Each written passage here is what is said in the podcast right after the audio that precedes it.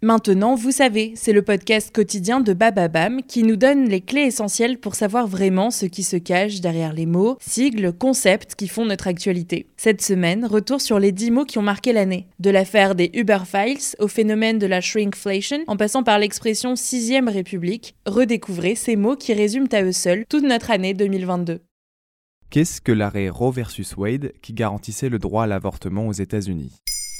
Merci d'avoir posé la question. Vendredi 24 juin 2022, la Cour suprême des États-Unis a abrogé l'arrêt Roe versus Wade. Depuis 1973, il garantissait le droit à l'avortement dans l'ensemble du pays. Cette décision a été prise par les six juges conservateurs de l'institution suprême, tandis que les trois juges démocrates s'y sont opposés.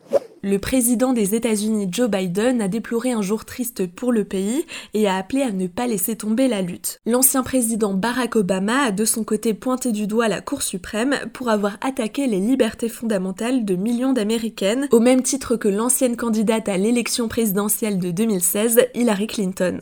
Ce recul historique a eu un écho dans le monde entier parce que les conséquences pour les droits des femmes sont sans précédent. Concrètement, que signifie cette décision? Jusqu'alors, le droit à l'avortement était garanti par la Constitution. Désormais, les 50 États qui composent le pays ont la liberté de décider de la légalité ou non du droit à l'IVG sur leur territoire. Juste après cette annonce, plusieurs d'entre eux ont rapidement décidé de l'interdire. D'après le Washington Post, 8 l'ont fait le jour même et l'État du Missouri l'a fait dans l'heure qui a suivi. Là-bas, il n'y a aucune exception, y compris en cas de viol et d'inceste. L'Institut Guttmacher estime que 26 États pourraient l'interdire dans les prochaines semaines. L'IVG serait donc proscrite dans plus de la moitié du pays.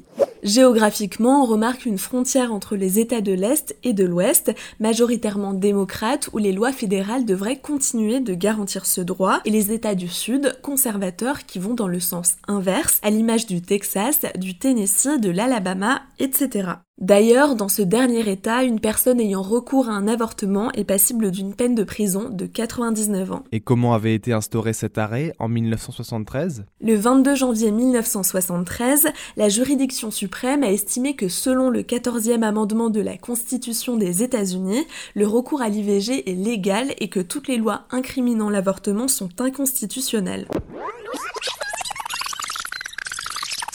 Le débat a commencé en 1969 lorsque Jane Roe, une jeune américaine de 22 ans, souhaite mettre fin à sa troisième grossesse. Cela était interdit au Texas tant que la vie de la femme n'était pas menacée. Ce nom est en réalité un pseudonyme choisi pour représenter Norma McCorvey, le vrai nom de la jeune femme, qui restera l'un des visages de l'évolution des droits des femmes aux États-Unis. En 1970, ces deux avocates s'opposent à Henry Wade, le procureur de Dallas au Texas, qui est contre l'IVG. Selon les juristes, la législation fédérale va à l'encontre du respect à la vie privée auquel ont droit les Américaines. Elle remporte la bataille trois ans plus tard à la Cour suprême. Les juges ont estimé que ce droit à la vie privée, représenté par le 14e amendement, est suffisamment vaste pour s'appliquer à la décision d'une femme de mettre fin ou non à sa grossesse. Le droit à l'avortement est ainsi devenu un droit fondamental. Comment expliquer ce revers aujourd'hui? Les experts le disent depuis plusieurs années. La présidence de Donald Trump aura des effets désastreux sur la durée et c'est le cas avec cette décision. Nicole Bacharan l'a expliqué dans une interview à LCI. Désormais, la Cour fait de la politique. Elle est dans une démarche totalement idéologique. Cette évolution est une longue histoire. Il y a évidemment Trump, mais on pourrait remonter à une cinquantaine d'années. Ce sont des idéologues fondamentalistes qui veulent mettre la religion au pouvoir. Au cours de son mandat, le milliardaire a nommé trois juges conservateurs à la Cour suprême, les rendant majoritaires. La dernière en date est Amy Coney Barrett, nommée en 2020 après la mort de Ruth Bader Ginsburg, qui était une juge démocrate iconique. Elle avait pendant toute sa vie ardemment défendu ce droit. Et cette décision prouve aussi l'influence des opinions religieuses dans les choix politiques et judiciaires. Voilà ce qu'est l'arrêt Roe versus Wade. Maintenant, vous savez, un épisode écrit et réalisé par Pauline Weiss. Ce podcast est disponible sur toutes les plateformes audio et pour l'écouter sans publicité, rendez-vous sur la chaîne Bababam Plus d'Apple Podcast.